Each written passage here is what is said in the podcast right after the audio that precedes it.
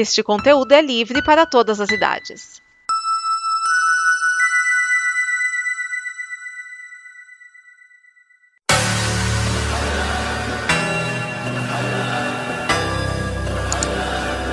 Alô, cambada! Bruno Urbanavicius traz até vocês mais um episódio do Combo Copa América, este programa sobre o torneio de futebol sul-americano realizado em sua edição de centenário no nosso amado, cansado e maltratado Brasil. Este programa que vocês podem encontrar dentro de uma ampla grade de programação, dentro do conteúdo do amanhã, com vários temas, cultura pop, cinema, música, seriados, etc., no site comboconteúdo.com. Uma palavra só, combo conteúdo, sem acento e combo começa por cá. Hoje, mais uma vez, tivemos apenas um jogo, assim, encerrando a segunda rodada da fase de grupos e também do grupo C. É, no caso, em Salvador, meu amor, Bahia, no estádio da Fonte Nova, tivemos Equador e Chile. E mais uma vez o Chile ganhou a sua partida, que fez 2 a 1 em cima do, da seleção equatoriana. Era um jogo um pouco mais equilibrado, pelo, ah, pelo menos assim, no, no primeiro tempo.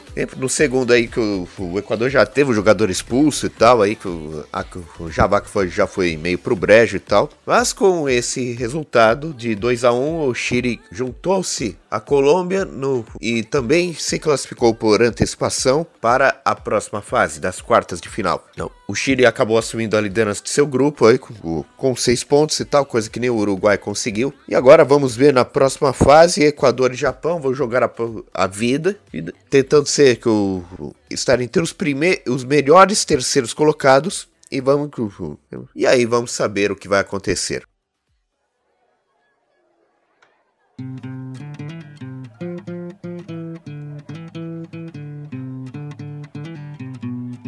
Olá pessoal, vamos trabalhar, pois Equador e Chile irei comentar.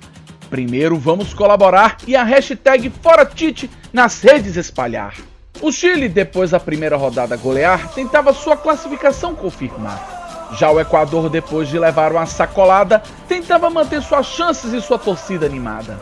O jogo iniciou com freio de mão puxado, pois as equipes tinham se estudado.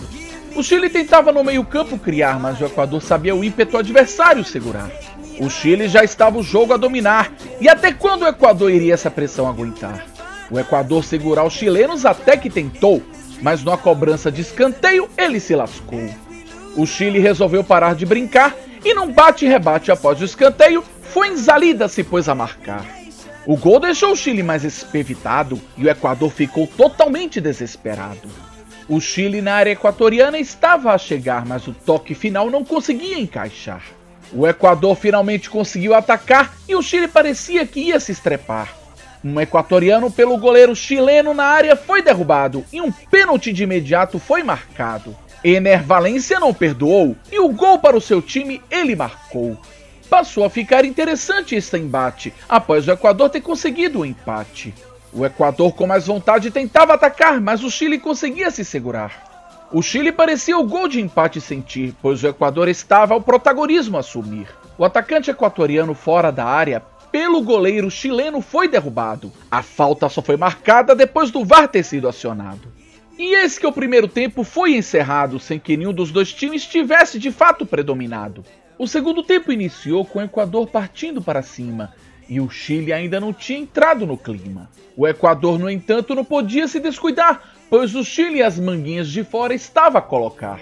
O Chile voltou o jogo a dominar e desse jeito seu gol não ia tardar. Num cruzamento de Arangues, Alex Sanches foi matador. Ele deu um chute certeiro e ampliou o marcador. O Chile em vantagem voltava a estar e sua torcida só fazia delirar. O Equador, uma reação, tentava esboçar, mas muitos passes estava a errar. O jogo até chegou a um pouco interessante ficar, com os dois times ao ataque buscar. Só que nenhum deles esboçava o gol marcar, pois os passes errados estavam de assustar. Por culpa dos times, a partida não estava em sua plena capacidade. No caso do Chile, por falta de ímpeto, e o Equador por ruindade. Quando o jogo estava a terminar, o equatoriano Aquilier fez uma falta de amargar. Não podia o juiz fazer outra coisa senão o expulsar. O juiz, no fim do jogo, ao apitar, me fez bastante celebrar. Foi difícil fazer meu rimadão nesse que foi o pior jogo da competição. Me retiro aqui, pois dessa mesera tenho que me recuperar pois Bolívia e Venezuela amanhã irei comentar. Amanhã voltaremos a ter dois jogos, aí, começando a terceira e última rodada da fase de grupos. No caso, começamos com o grupo A. Dois jogos ao mesmo tempo no, no horário das 16 da tarde, mais conhecido como 4 da tarde, simultaneamente. Em São Paulo cidade, no Templo Máximo do Futebol, o, templo, o novo Templo Máximo do Futebol, o Coliseu de Itaquera, mais conhecido como Arena Corinthians, teremos Peru e Brasil. Vamos ver aí o que, que vai sair desse jogo, né? Provavelmente o timinho da CBF vai se classificar, porque mas também aí como a zebra andou meio solta aí nessas rodadas, aí a gente não pode apostar nada.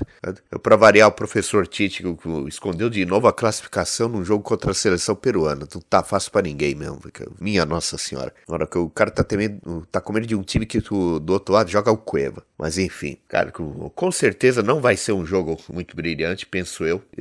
Ainda uma que quem joga meio brilhante no Coliseu de Itaquera é só a seleção corintiana. Não vou, não vou esperar muita coisa desse jogo, do ponto de vista de um bom futebol, mas enfim. Também futebol sul-americano anda bem fraquinho. Vamos torcer pelo melhor. Mas enfim, ao mesmo tempo, no estádio do Mineirão, em Belzonte, também às quatro da tarde, teremos o grande clássico do futebol sul-americano: Bolívia e Venezuela. Esse jogo vai ser maravilhoso aí.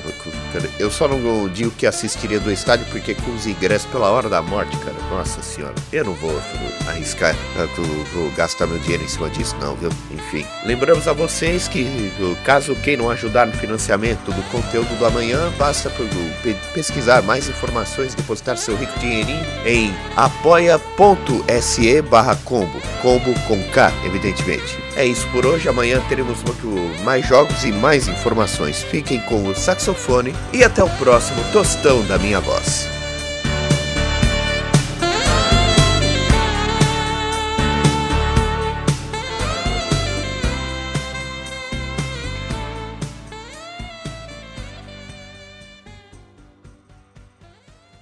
Esta é uma produção da Combo.